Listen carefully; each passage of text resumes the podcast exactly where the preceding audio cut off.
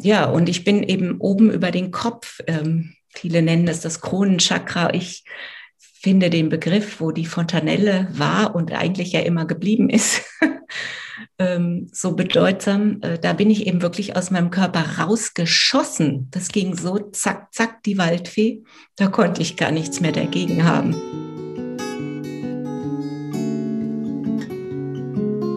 Wenn ich gehen muss, werde ich euch winken, allen, die mich suchen.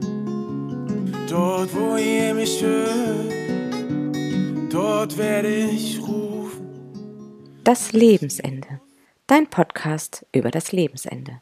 Ich bin Corinna und ich spreche über bedürfnisorientiert Sterben zulassen. Mein Ziel ist es, dass Sterben in Würde sein darf und wieder dahin rückt, wo es hingehört in die Mitte der Gesellschaft. Wenn ich gehen muss, werde ich im Lachen sein, in Tränen und im Frieden. Dort, wo ihr mich fühlt, dort bin ich geblieben. Hallo und ganz herzlich willkommen zu einer neuen Episode des Lebensende Podcast. Ich freue mich sehr, dass du auch heute wieder dabei bist.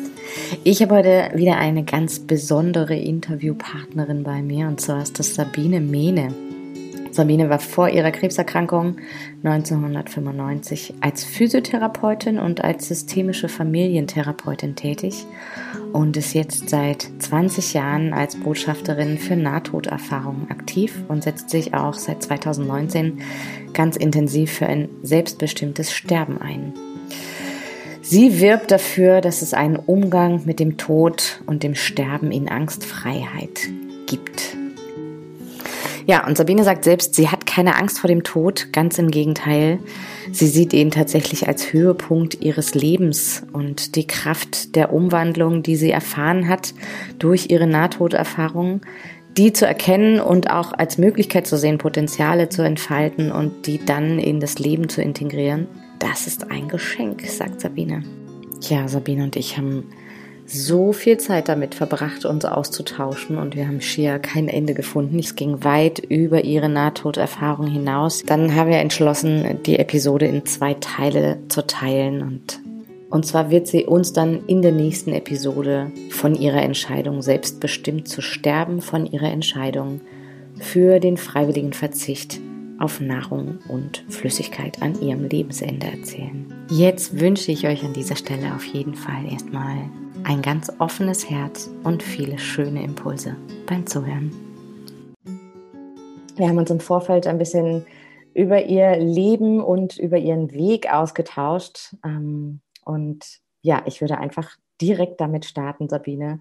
Magst du uns erzählen, wer hinter deinem Namen steckt? Ich glaube, es ist unheimlich viel. Ich lehne mich zurück und lausche. Ja, hinter meinem Namen steckt eine Kerze, die von beiden Enden brennt, so sagte einmal ein Freund zu mir. Ja, wer mich also noch nicht kennt, darf mich jetzt hier kennenlernen. Ich bin mittlerweile fast 64, also das ist schon ein strammes Alter und gelte als eine Langzeitüberlebende, die 1996 eine Knochenmarktransplantation überlebt hat und immer noch lebt, wenn auch mit den Spätfolgen. Das ist also die eine Seite von meiner Kerze. Und die andere Seite meiner Kerze ist eben, dass ich ähm, schon sehr früh wusste, dass ich unbedingt Physiotherapeutin werden wollte. Das war mein Traumberuf. Alle haben immer gesagt, warum studierst du nicht Medizin? Aber ich wollte mit meinen Händen heilen, weil ich äh, in jungen Jahren schon gelernt habe, was ich damit kann. Und ich wollte eben kein Skalpell oder eine Spritzennadel oder sonst was dazwischen haben. Und so bin ich eben Physiotherapeutin geworden, habe dann auch in eigener Praxis äh, gearbeitet. Mein Schwerpunkt waren die Bandscheibenvorfälle. Und ich habe noch eine Ausbildung in systemischer Familientherapie ähm, auch gemacht, weil eben als Physiotherapeutin man zu wenig über die Kommunikation lernt. Mhm. Und das hat mich immer so ähm, äh, beeindruckt oder das wollte ich noch mehr können, weil wir als Physios ja sehr viel Zeit mit den Patienten verbringen und man muss ja nicht immer nur über den letzten Friseurbesuch oder die letzten Urlaub sprechen, sondern mir war es so wichtig, diese kostbare Zeit äh, noch sinnstiftender für die Patienten und für deren Weg äh, nutzen zu können. Und aus dieser Erkenntnis habe ich dann auch die sogenannte systemische Physiotherapie entwickelt, habe da auch Lehrgänge gegeben und Bücher geschrieben, weil ich das eben auch in meiner Berufsgruppe weitergeben wollte. Wie können wir zielgerichteter, sinnstiftender unsere Kommunikation einsetzen? Ja, und 95 ähm, habe ich dann eben die Seite gewechselt und bin als Patientin eben äh, habe ich viele Erfahrungen sammeln dürfen und habe dann eben meine Praxis aufgeben müssen, weil ich dazu einfach keine Kraft mehr hatte. Physio ist halt schon auch ein bisschen ein Knochenjob und habe dann irgendwann angefangen, äh, mit meinen Worten zu heilen, indem ich eben Bücher schrieb und viele, viele Dinge schriftlich formulierte. Bis heute.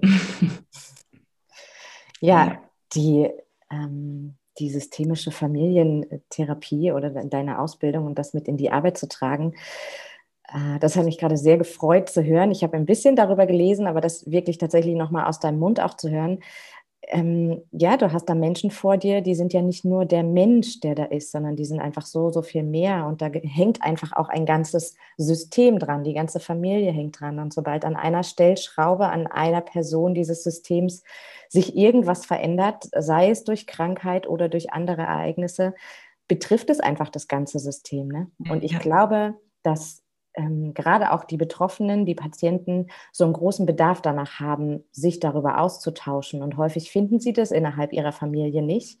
Ähm, ja, und wenn dann da jemand ist, der offen auf sie zugeht und Fragen stellt und ihnen vor allen Dingen auch den Raum öffnen, selber fragen zu können oder erzählen mhm. zu können, ist das was unheimlich Wertvolles, wenn es nicht nur, das darf auch, aber nicht nur, wie du sagst, um den Friseurbesuch geht. Ne?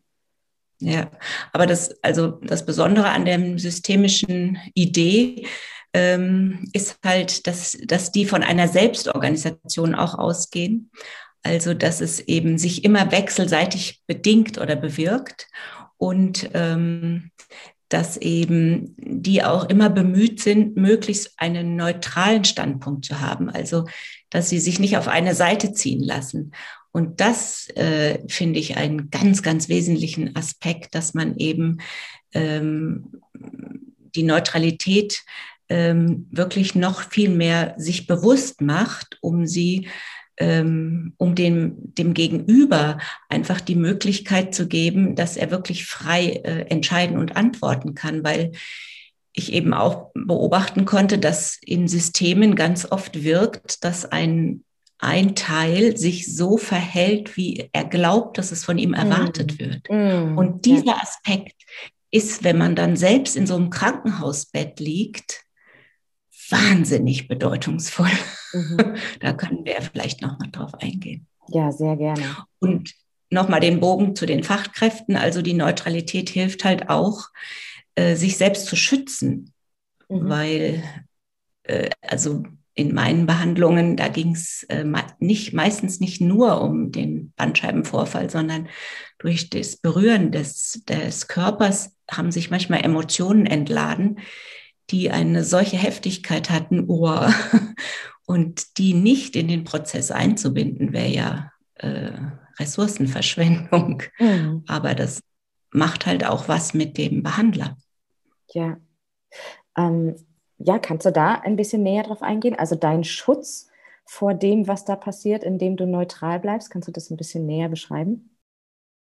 Also ich habe ja mit dem wirklich Hand am Körper gearbeitet. Das äh, ist ja nochmal eine, eine ganz andere ähm, Beziehungsebene dann auch. Also und ich habe meinen Körper zum Beispiel auch oft so verstanden, schon in jungen Jahren. Ich frage mich immer, woher ich das so äh, wusste, aber ich habe das immer so gemacht, dass zum Beispiel, ich habe oft mit Schmerzen gearbeitet und wenn dann meine Hände am Patientenkörper eben an der entsprechenden Stelle zum Beispiel waren, dann habe ich oft den Schmerz ähm, aufgenommen und durch meinen Körper ähm, fließen lassen und wieder abgegeben.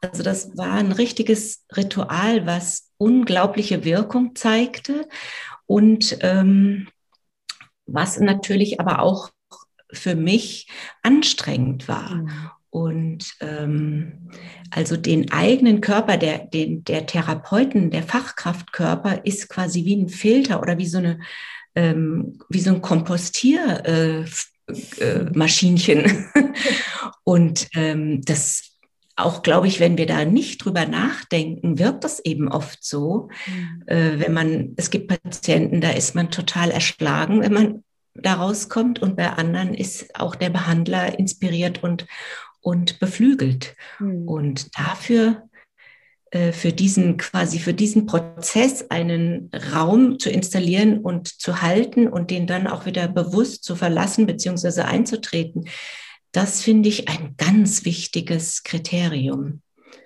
Und dafür habe ich mir in meinen Behandlungen auch immer Zeit gelassen. Also ich habe immer versucht, bevor ich dann zum Patienten gekommen bin, mich kurz zu sammeln, mich zu zentrieren. Ähm, ich habe auch oft äh, im Inneren so eine Art, also mich mit dem Universum verbunden, mhm. so nach dem Motto, ich bin hier gar nicht alleine unterwegs, sondern ähm, da ist noch viel, viel mehr, weil ich mich eben auch nicht als Maschine verstanden habe, als Fachkraft, sondern immer auch als ein lebendiger Organismus, der ja auch aus ganz vielen Einzelteilen besteht. Also systemisch gedacht ja. ist ja der Körper als solcher ein riesen systemisches Netzwerk. Und wenn es an einer Stelle klemmt äh, oder hängt, dann muss ich alles neu organisieren. Und ähm, genau, und so habe ich dann auch die Behandlungen abgeschlossen. Und wenn man das übt, kann man das auch relativ schnell äh, hinkriegen beim Händewaschen oder wenn man die Türklinke schließt. Also es muss nicht immer eine halbe Stunde dauern. Ja, ja, ja das finde ich ganz schön. Es ist auch, ähm, genau, es muss kein riesen Hokuspokus sein. Ja. Ähm, sondern es kann ein Ritual sein, was ich mir in meinem Kopf irgendwie manifestiere. Ich habe zum Beispiel ja. so einen, einen, Rucksack gehabt, wo ich dann gedanklich alles reingepackt genau. habe und dann diesen Rucksack abgelegt habe. Ja. Und dann ja. hatte ich irgendwann auch so einen Moment von, oh, aber der Rucksack ist einfach noch da, da ist zwar alles drin, aber der ist noch da, ich muss ihn tatsächlich wegstellen. Für mich ja. mache ich das. Ja. Und ja. du sprichst da zwei so wichtige Sachen an. Und äh, zwar das eine, sich berühren lassen, das tatsächlich ähm, auch an sich heranlassen. Du bist genauso Mensch und es wird immer so viel von professioneller Distanz gesprochen. Und mhm. in diesen Berufen, ob das in einer Sterbebegleitung ist oder in einem therapeutischen Beruf, wo wir so nah an Menschen kommen und auch so nah an deren intimste ja. Geschichten, Kraft dafür aufzuwenden, uns, uns wegzutun davon und gleichzeitig Beziehungen mhm. aufbauen wollen. Du berührst ja. sie ganz ganz intensiv. Ne? Und das passt meines Erachtens überhaupt nicht zusammen. Und da ist ein Schlüssel, finde ich, wie du sagst, gut auf mich zu schauen. Wie gehe ich da rein? Mit mhm. einem Bewusstsein, ich bin jetzt für dich da und ich bin als Mensch für dich da und nicht als nur als Therapeut, sondern ich bin Sabine mhm. im Ganzen, die mich hier, die sich mit einbringt. Ähm, ja, und das zulassen zu dürfen und gleichzeitig dieses Bewusstsein zu haben von, es ist nicht meins, es ist deins und das darf ja. dann aus meinem Körper, aus meinen Gedanken, ich darf das fühlen und es darf wieder gehen. Und damit ja. vereint es sich so schön, finde ich, ähm, einen Fokus zu haben für mich mhm. und für den Klienten und nah sein zu dürfen, definitiv. Ja, weißt du, und ähm, ich habe ja auch auf der Neurointensivstation seinerzeit gearbeitet als junge Physio und da war ja dann, wenn du mit bewusstlosen Patienten arbeitest, dann musst du ja noch wacher sein, weil ähm, also du kannst natürlich, die Mimik ist ja fast, oder naja doch, wenn man da feinfühlig ist, kann man sie auch entschlüsseln man muss halt die Monitore im Blick haben, aber auch da ist ja die Berührung. Also da bin ich dann oft erst, ich habe dann erst versucht sprachlich, ich habe auch manchmal gesungen, also mhm. weil ich noch so jung war und so naiv, habe ich das einfach so gemacht und es hat unglaublich gut gewirkt. Und ich bin auch oft mit den Händen immer erst so in der Entfernung von 10 oder 20 Zentimeter dann und habe immer gesagt, wo ich bin und was ich spüre oder was ich vorhabe. Und das hat oft schon gereicht. Ja. Also man muss nicht immer zack ran an den Speck, sondern man kann echt auch aus diesem, in diesem Energiefeld, denn das wissen wir ja auch alle, der Körper endet ja nicht hier an unserer äh, äh zu sehenden Hülle, sondern wir haben ja ein Energiefeld um uns rum. Und ähm, das, in dem wirken wir ja auch schon. Der Rupert Sheldrake hat das so sehr schön auch untersucht ähm, über das morphische Feld, von dem er geforscht hat. Also das ist ja kein Hokuspokus, sondern das ist Wissen. Und wir leben im 21. Jahrhundert also und haben Herausforderungen zu stemmen, die ähm, uns alles abverlangen. Ja, und ähm, für, für dieses Wissen also zum einen brauche ich eine Offenheit, das zuzulassen, egal ob Fachkraft oder nicht Fachkraft. Ne?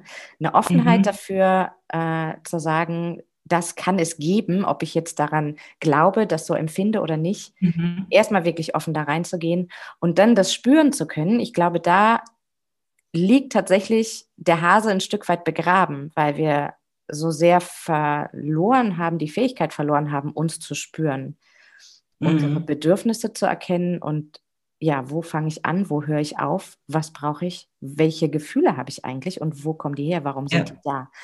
Und dann, ähm, dann ist es recht schwer, das zu erkennen, glaube ich. Und dann ähm, kann ich auch verstehen, wenn jemand sagt, ah, jetzt die Hände hier irgendwie von 10 Zentimeter Entfernung so, wenn, dann müssen wir uns schon anfassen und wenn, dann muss schon dieser direkte Kontakt da sein. Dann braucht es natürlich mehr, um diese Hürde zu überwinden. Verstehst du, was ich meine? Ja, aber ich verstehe sehr gut und ähm, ich, ich finde auch ähm, es toll, was du mit deiner Arbeit eben machst, dass du genau auf diesen Punkt auch, ähm, dass du dich dafür einsetzt, nämlich dieses systemische Denken hat ja auch immer wieder die äh, Beobachterperspektive und mhm. die Reflexionsebene im Gepäck. Also das lernen wir ja dort, dass wir eben, oder in, es gibt ja auch, ähm, wie heißt der Begriff jetzt? Kommt mir, also dass wir ähm, eigene Reflexionen in den anderen reinpacken. Projektion. Also, Projektion, genau. Dass, dass wir einfach in solchen wichtigen Berufen und wenn Menschen so krank sind, dass wir diese Fähigkeit ähm, ähm, nutzen müssen, weil es da um alles geht. Mhm. Und deswegen ist es ja so wichtig, sich darüber Gedanken zu machen. Ich habe natürlich auch nichts dagegen, wenn jetzt jemand sagt, also damit kann ich überhaupt nichts anfangen und ich mache es so, wie ich es mache. Klar, die Entscheidung hat ja jeder. Also wir müssen ja auch nicht immer alles öffnen, aber auch das ist ja eine bewusste Entscheidung. Und wenn jemand mit so einem inneren ähm, Gedankengut dann seine Hände einsetzt, hat es vielleicht einen sehr klaren und zielstrebigen Griff, der durchaus auch absolut hilfreich ist, weil wenn ich jetzt mal switche in die Patientenperspektive, dann konnte ich eben bei mir auch beobachten, dass sich mein Körper wie aufgelöst hat. Also ich war gar nicht mehr diese, dieser Körper, ich war wie so ein wabbeliges Etwas. Und da tut manchmal ein beherzter Griff durchaus gut, um hm. die Grenze wieder zu spüren. Mhm. Also es gibt eben immer viele Facetten und das Wichtige ist auch aus der Behandlerperspektive die Freiheit zu sagen und sich entscheiden zu dürfen, was ist meine Perspektive und wo bin ich besonders gut. Mhm. Und auch dann, also wenn das jemand so macht, ist der Griff möglicherweise genau richtig in dem Moment. Verstehst du, was ich mhm. damit sagen ja, will? Ja, ja, ja. Die Entscheidung ist das Wichtige. Ja. Für und, den Moment. Genau, und in dem Moment, wo du dich entscheidest, transportierst du das ja mit all dem, was du mitbringst. Ja. Dann ist es nicht nur der Griff deiner Hände, sondern dann ist das alles, ja. was du da reinbringst. dann auch wieder alles drin und da kann auch das Weiche und das äh, Unterstützende drin sein. Ja, ja. ja ähm, wir haben uns über eine ganz äh, einschneidende Erfahrung in deinem Leben unterhalten, äh, was, glaube ich, alles in deinem Leben übereinander, durcheinander gewürfelt hat. hat ja, hat. Ja. Du hast ähm, innerhalb dieser Krebserkrankung, dieser Behandlung ähm, eine Nahtoderfahrung gemacht. Magst mhm. du uns da kurz ein Stück mitnehmen? Ja. Ja, das war wirklich eine unglaubliche Dimension, in die ich da quasi katapultiert wurde. Also zur Vorgeschichte muss ich kurz erwähnen, ich war also ein halbes Jahr schwerst krank und keiner konnte eine Diagnose stellen. Also auch das ist mir heute noch ein Rätsel. Wir haben moderne Medizin, die so viel kann und trotzdem ähm, kann sie manchmal nicht schneller eine Diagnose stellen. Unfassbar. Aber es war halt so. Das heißt, ich war wirklich im Grunde dann irgendwann sowas wie ein Palliativpatient, obwohl in der damaligen Zeit, ich glaube, die DGP hat sich damals erst gegründet.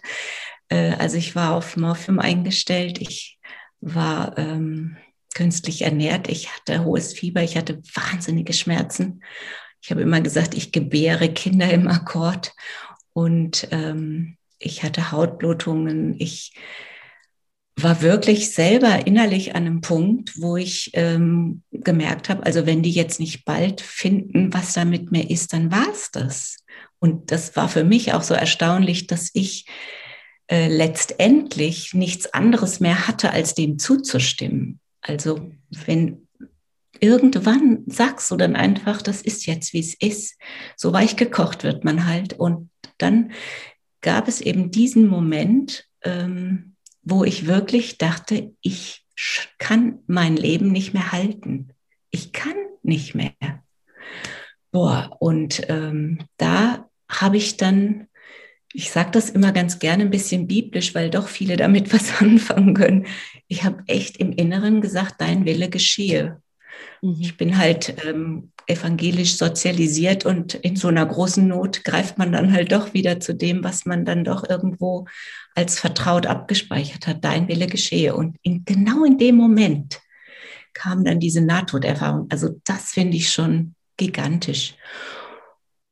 Ähm, ja, und ich bin eben oben über den Kopf. Ähm, viele nennen das das Kronenchakra. Ich finde den Begriff, wo die Fontanelle war und eigentlich ja immer geblieben ist, ähm, so bedeutsam. Äh, da bin ich eben wirklich aus meinem Körper rausgeschossen. Das ging so zack, zack, die Waldfee. Da konnte ich gar nichts mehr dagegen haben. Und ähm, ich will jetzt gar nicht alles erzählen, weil das kann man ja überall nachlesen und hören, aber die wesentlichen Aspekte.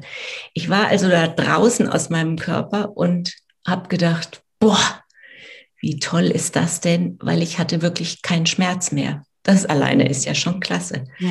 Ich hatte aber das volle Bewusstsein, dass da unten mein Körper ist und da oben etwas, was ähm, nicht mehr mein Körper ist, was aber meinen Körper weit übersteigt, was viel größer ist als dieses bisschen Körper. Und zum damaligen Zeitpunkt hatte ich komischerweise auch noch die Idee, ähm, ja, der Körper ist eben alles, was uns ausmacht komischerweise. Aber eben jetzt war das anders.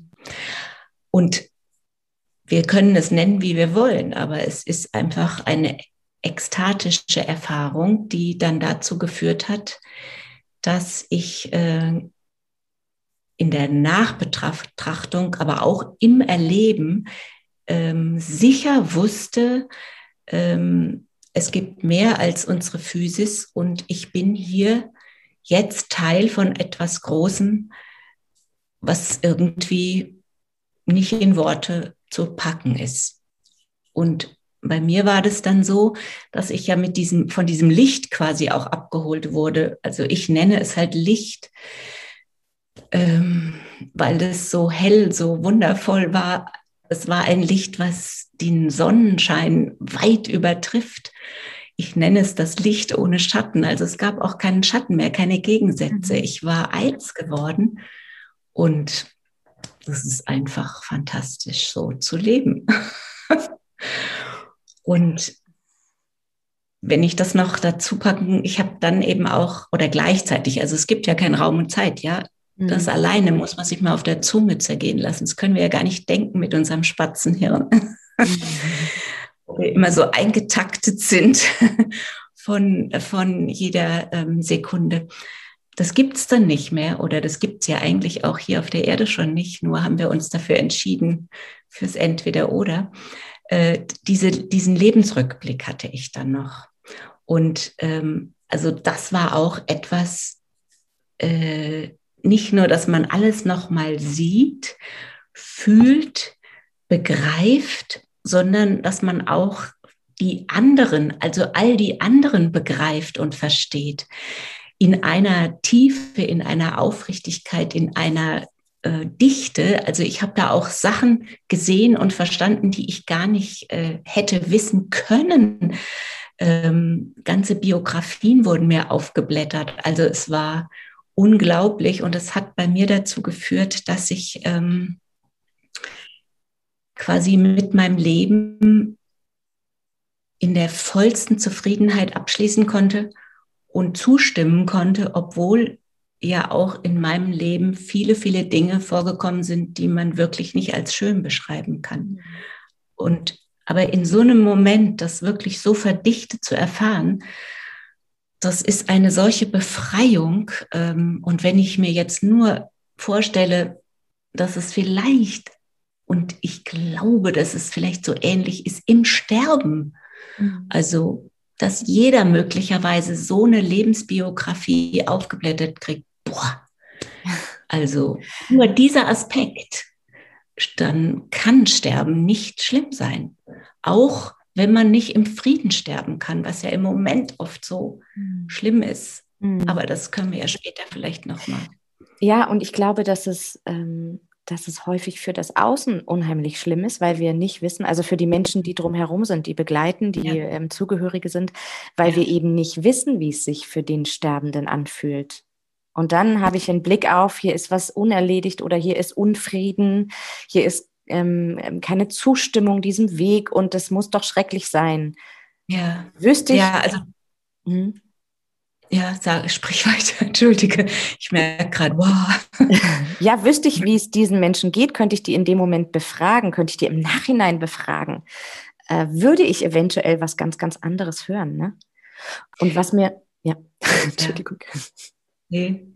Was mir sofort für eine Frage kommt, wenn du erzählst und wenn ich dich dabei ansehe, ist, ähm, wie kannst du jetzt wieder dieses irdische Leben leben, wenn du das erlebt hast?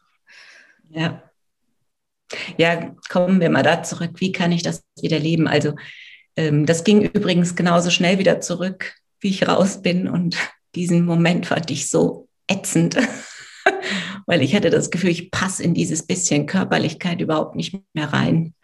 Und dann war da sofort wieder der Schmerz. Aber gut, ähm, ja, also wie kann man wieder leben? Und ähm, wie ich dann da wieder in dem Körper drinne war, war ja noch nichts besser als vorher.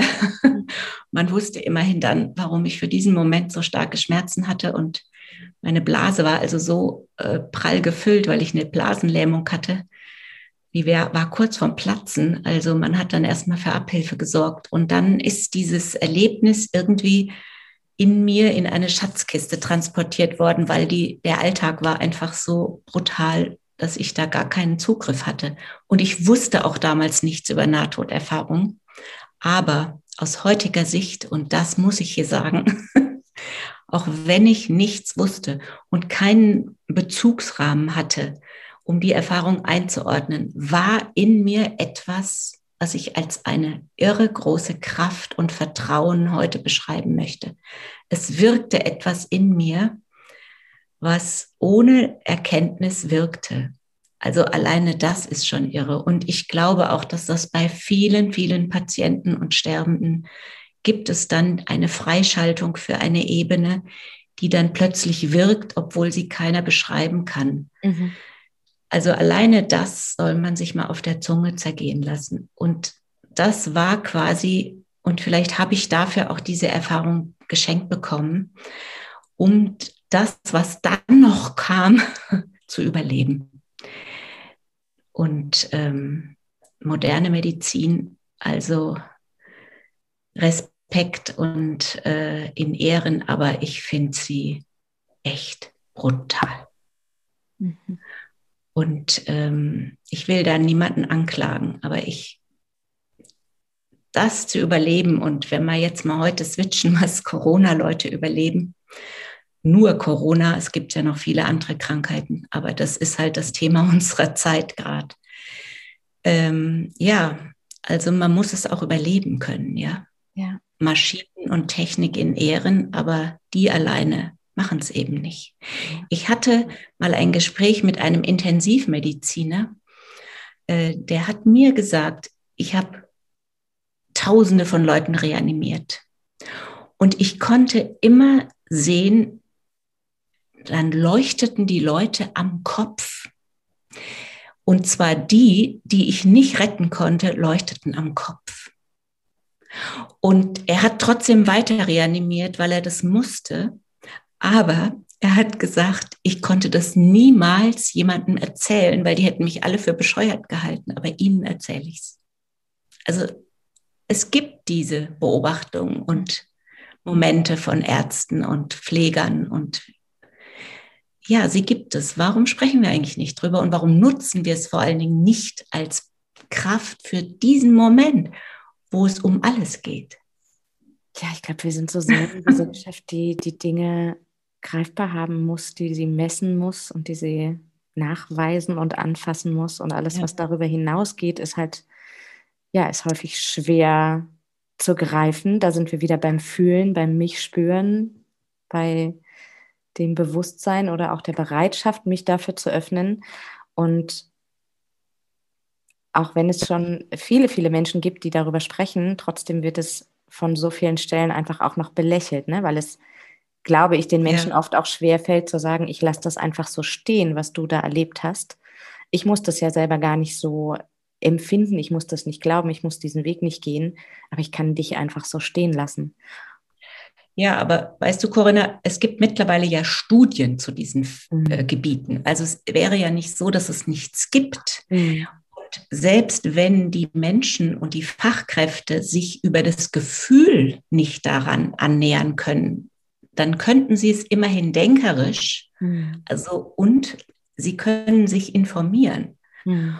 Und ich finde, wir haben im 21. Jahrhundert, wenn wir so eine irre Medizin haben und verabreichen, ich finde, wir haben auch dann die Pflicht, diese Bereiche mit dazu zu nehmen. Also das hat noch gar nichts mit Glauben oder Spirit oder hahaha, äh, wir tanzen jetzt mal alle ums Feuer und spielen Schamanen des 21.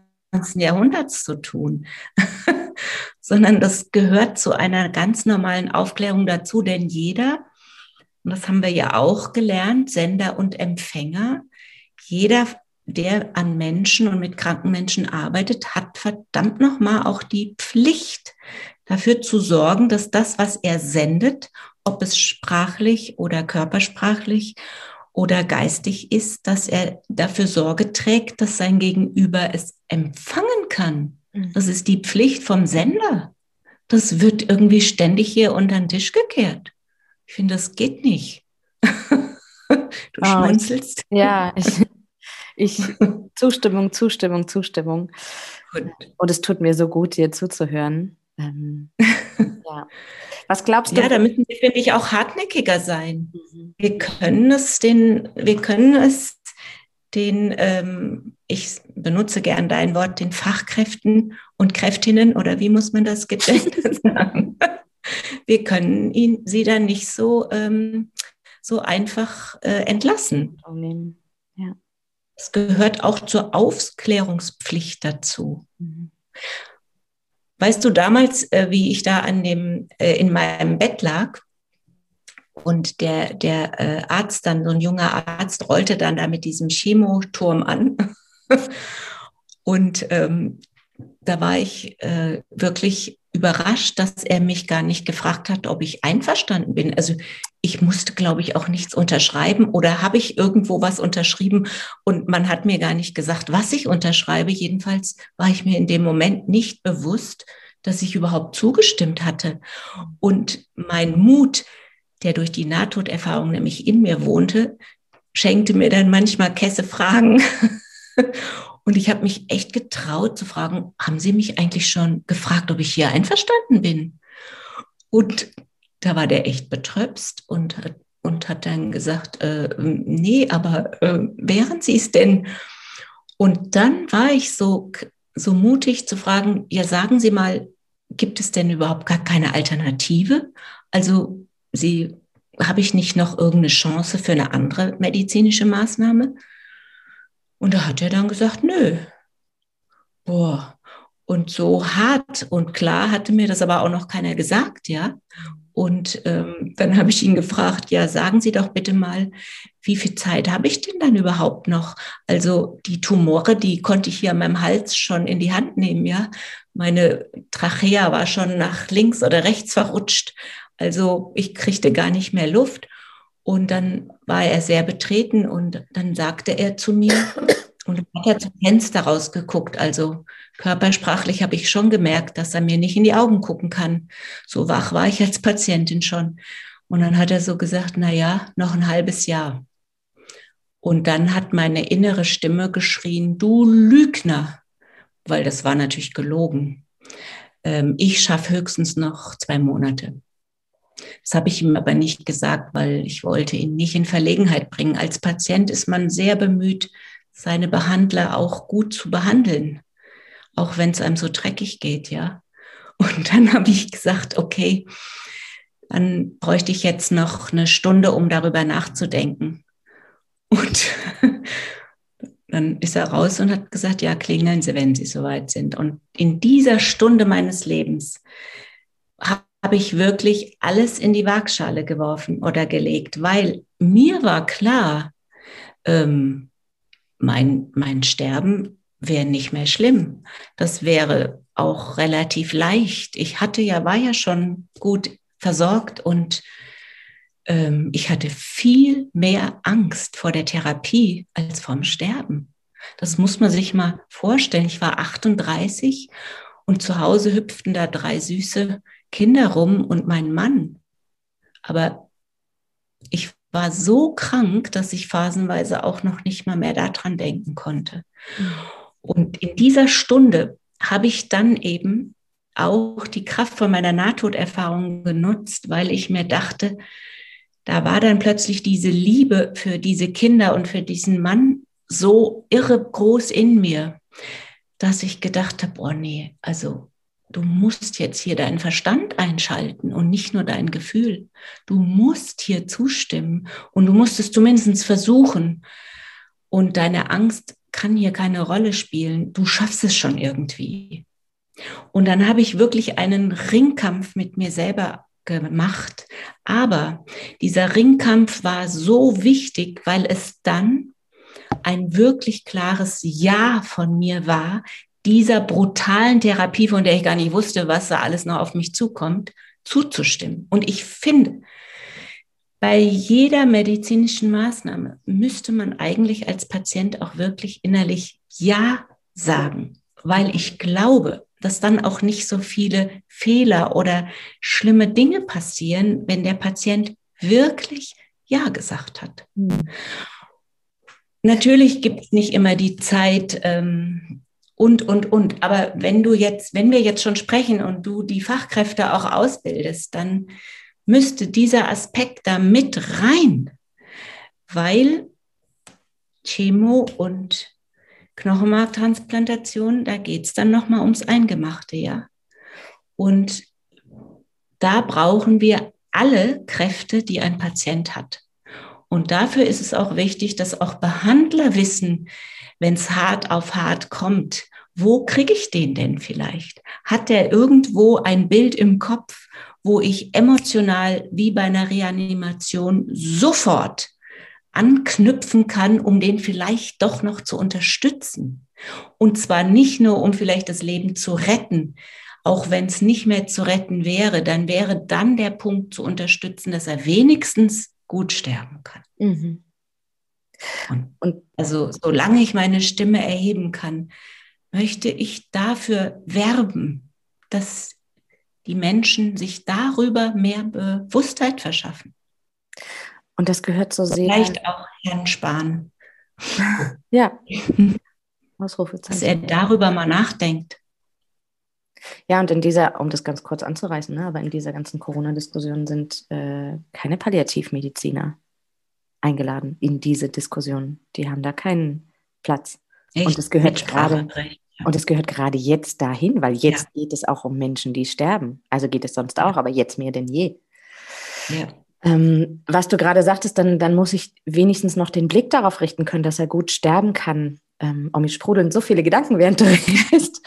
ähm, das, das ist einer, einer der Knackpunkte auch, dass ich glaube, dass es da viel zu wenig Aufklärung in, in beide Richtungen gibt. Also dann ist da jemand mit der Diagnose Krebs und dann wird erstmal gemacht und gemacht und gemacht und gemacht und mhm. gemacht. Mhm. Und wie du sagst, häufig ohne Zustimmung des Patienten. Ja. Beziehungsweise ja. auch mit einer einseitigen Aufklärung. Und das sind äh, Aussagen, die tatsächlich gefallen sind von ja, sie wollen doch nicht sterben. Oder wenn sie das jetzt hier nicht machen, dann war das ihr Ende. Und dann wird mit mhm. der Angst der Patienten gespielt und mit einem moralinsauren erhobenen Finger ja. gesprochen. Und sie haben überhaupt nicht die Möglichkeit, darüber nachzudenken, äh, ja. ob es denn vielleicht, ob sie das sich vielleicht anders wünschen würden. Und mhm. wie du sagst, es braucht einfach diese bewusste Entscheidung, wenn der Mensch da sitzt und sagt, ich möchte das und ich möchte das auch um jeden Preis, dann ist alles mhm. fein. Und dann ist diese Entscheidung da und diese Entscheidung darf auch zu jedem Zeitpunkt revidiert werden. Ja. Ja. So häufig wird es den Patienten aber einfach abgesprochen. Diese Zeit, mhm. finde ich, weil du gerade auch sagst, da ist ähm, vielleicht manchmal keine Zeit da, und da braucht es einen Perspektivwechsel. Also da müssen wir diese Zeit nehmen und da müssen wir diese Zeit geben. Da müssen wir einen Fokus drauf legen. Und ja, und ich finde, für so eine Zeit muss es auch eine Abrechnungsziffer geben. Ja. Verdammt nochmal. Ja. Also oh, das geht doch gar nicht. Das muss doch bezahlt werden. Und ähm, weißt du, wir reden ja nicht nur über selbstbestimmtes Sterben. Also wir müssten ja eigentlich selbstbestimmt leben. Ja, das also, Hallo? Das ist doch die Voraussetzung. Und mhm. das ist doch ein Menschenrecht, dass ich äh, oder ein, selbst die Wahrung meiner Persönlichkeitsrechte, die, also die bleiben doch erhalten, auch wenn ich in so einem Bett liege.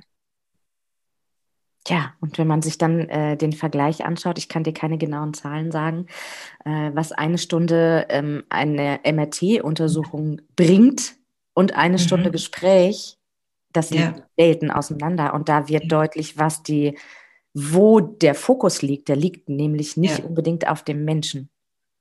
Nein, er liegt nur auf den Maschinen. Also unsere Medizin ist halt eine Maschinenmedizin geworden. Auch jetzt in der Corona. Wir denken, wenn wir nur ganz viele Beatmungsgeräte kaufen, bauen, basteln, dann ist alles geritzt. Da ist überhaupt gar nichts geritzt.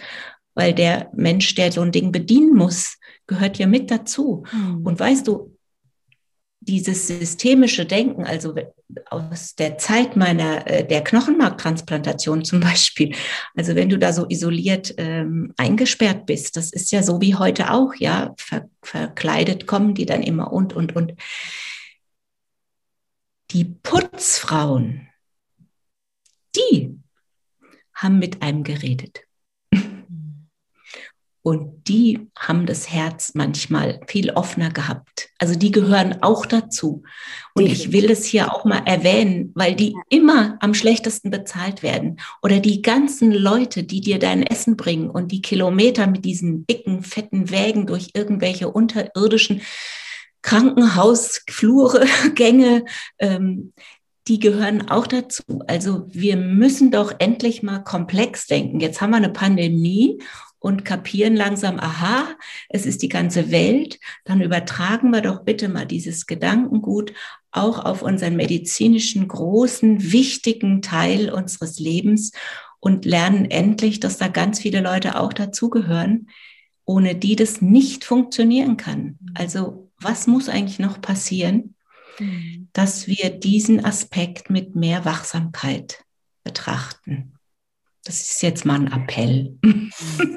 Ja, ich hatte ein Interview mit einem Palliativmediziner in dem Kongress und der sagte Ähnliches. Er hat gesagt, ich, mhm. also ich bin manchmal so kurze Zeit nur am Bett und die mhm. Reinigungskräfte, die verbringen deutlich mehr Zeit und die muss ich doch mal ja. fragen, was habt ihr da eigentlich für einen Eindruck?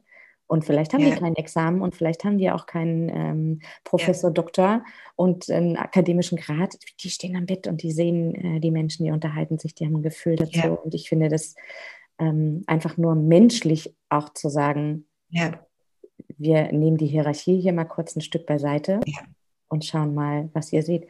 Du hast vorhin gesagt, warum nehmen wir denn diese Erkenntnisse und dieses Wissen, ähm, warum nutzen wir das nicht? Warum? Mhm. Ähm, bereichern wir uns nicht daran? Was glaubst du, würde ja. sich verändern in der Medizin, in der Therapie, wenn wir dieses Wissen nutzen würden? Ja, ich glaube, dass weniger Fehler passieren würden. Ich glaube auch, dass ähm, äh, Komplikationen viel, viel kleiner gehalten werden können. Und ähm, ich glaube, dass es halt eine Umschichtung gibt. Also man muss vielleicht dann weniger mit widerspenstigen Patienten sich zum Beispiel rumquälen, die ständig klingeln und dann auf die Art und Weise auf sich aufmerksam machen und alle nerven, wenn wir die da abgeholt haben, wo sie wirklich sind. Also wir könnten umschichten, wir könnten viel effektiver arbeiten. Also es gibt doch im privaten Bereich diese ähm, Idee, dass man ähm, aufräumt und ausmistet und wirklich mal guckt, was braucht man von dem Kram, der da im Kleiderschrank und im Keller liegt. Was braucht man eigentlich wirklich? Was kann anders äh, oder weg oder umtransportiert werden und was ist wirklich wichtig? Mhm. Und warum ist es so schwer, hier auch mal in diesem ähm, Bereich unserer Welt eine, ähm, na, wie sagt man, eine Inventur zu machen? Einmal im Jahr wird eine Inventur gemacht. Das ist doch, machen wir doch in unseren Spritzen und Medikamentenschränken auch. Das ist irre, ne? In jeder Buchhaltung musst du es machen. Ja. Oder hast du noch eine Frage? Ich würde so gerne noch mal einen Bogen zum Anfang schlagen. Ja, gerne. Und zwar zum Handanlegen. Ja. Weil ich habe aus der Perspektive der Patientin seinerzeit dieses Berührtwerden in ganz unterschiedlichen äh, Facetten erlebt. Und eine würde ich so gerne kurz mal schildern, weil das zeigt, wie einfach das manchmal ist. Ich habe das in meinem Buch Der große Abflug beschrieben. Also das war dann äh, September 95.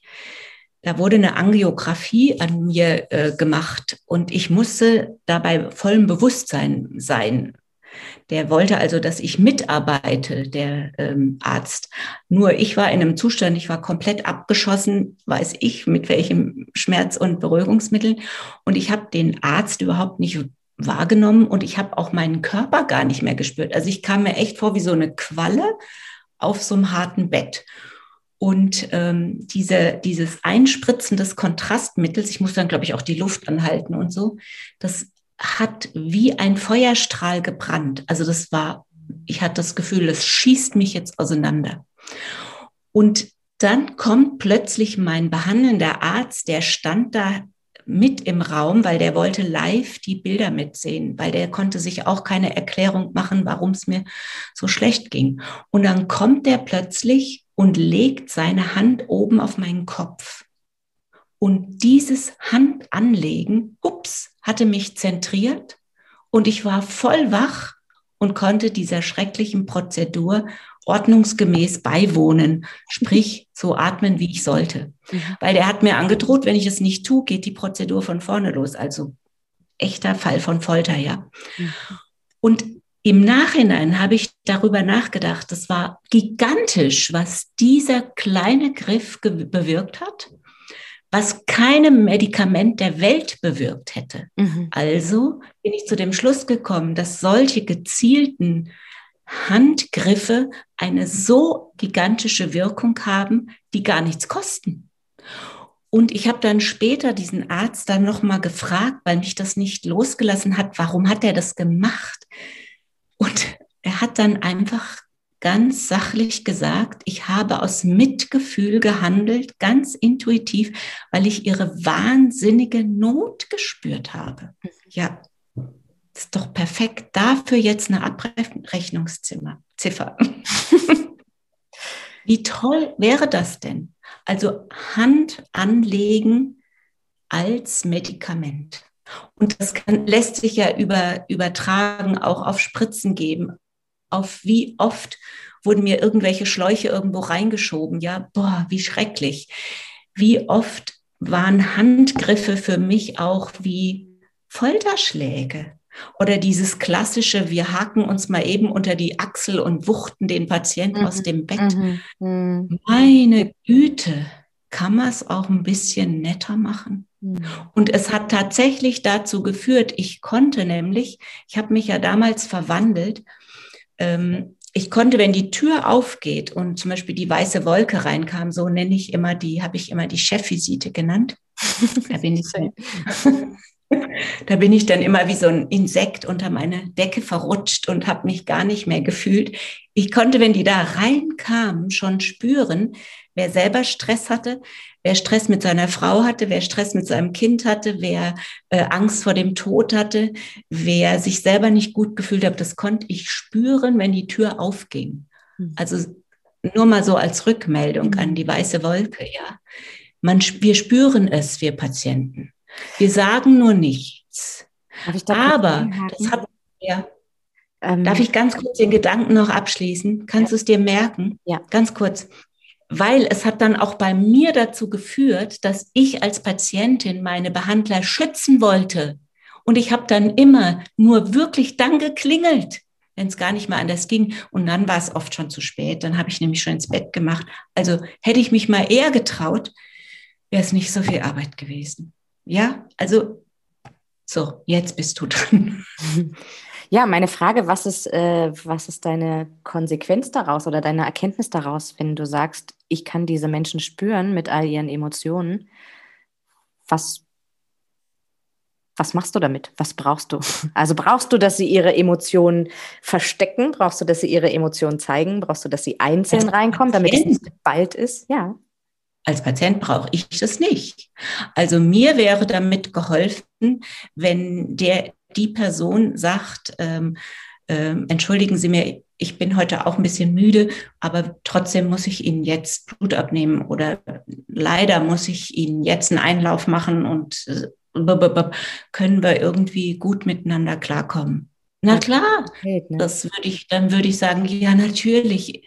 Dann helfe ich dem doch auch mit. Also, oder ich bin schon so weit von gut und böse, aber auch dann, auch wenn es einem so schlecht geht, ich habe es ja monatelang erlebt, will man auch, dass es dem, der einem hilft, dass es dem gut geht. Ja. Weil es ist einfach wirklich blöd, bis man nichts mehr dagegen hat, bis einem, wenn einem der Po abgewischt werden muss. Mhm. Der Mensch ja. ist halt so gestrickt, dass die Scham das Letzte ist, was wir halt hergeben. Und wenn wir dann ein Gegenüber haben, was wir, was wir spüren können und wo wir eine Authentizität spüren, ja. macht es so viel leichter, macht es so viel, also für beide Seiten, ne? Mein erster Impuls ja. war, du als Patient bist doch nicht dafür zuständig, dass es dem Arzt gut geht. Und dann denke ich, naja, es ist was, was sich einfach gegenseitig bedingt. Ne? Und ich glaube, wir ähm, als Fachkräfte sind oft gar nicht in der Lage, das zu denken, das Vertrauen da reinzugeben, dass es für uns, mhm. wenn wir uns auch zeigen, mhm. dass das für beide Seiten ganz wertvoll machen kann. Ja, ja, und es ist halt viel effektiver. Also man, mhm. wir, wir brauchen es ja nur mal auf der Ebene äh, äh, zu, auf die Ebene zu heben, wo es die Arbeit erleichtert. Mhm. Also es muss ja nicht immer das große ähm, empathische, ständige Erfülltsein von allem sein, sondern ganz nur dieser Moment, ich muss jetzt hier und den muss ich jetzt auch irgendwie über die Bühne kriegen. Und weißt du, ähm, wenn wir in die Biologie gucken, also die Mediziner haben ja oft auch Biologie vielleicht äh, studiert oder da äh, Dinge äh, gelernt, dann haben sie ja auch zum Beispiel gelernt, wie zum Beispiel Ameisen kommunizieren oder wie Hunde, Katzen kommunizieren. Da wissen wir doch, dass die andere Zugänge zu ihren sensorischen Dingern haben. So, das ist bekannt. Und wenn ich jetzt sage, als Patient verwandle ich mich zum Beispiel in so eine Form wie eine Ameise, also ich kann dann wie eine Ameise kommunizi kommunizieren, dann ist es doch kein Hokuspokus, mhm. sondern dann eröffnet sich in dem Moment mir ein, ein Bereich der Kommunikation, die wir eben unter normalen Bedingungen nicht nützen müssen.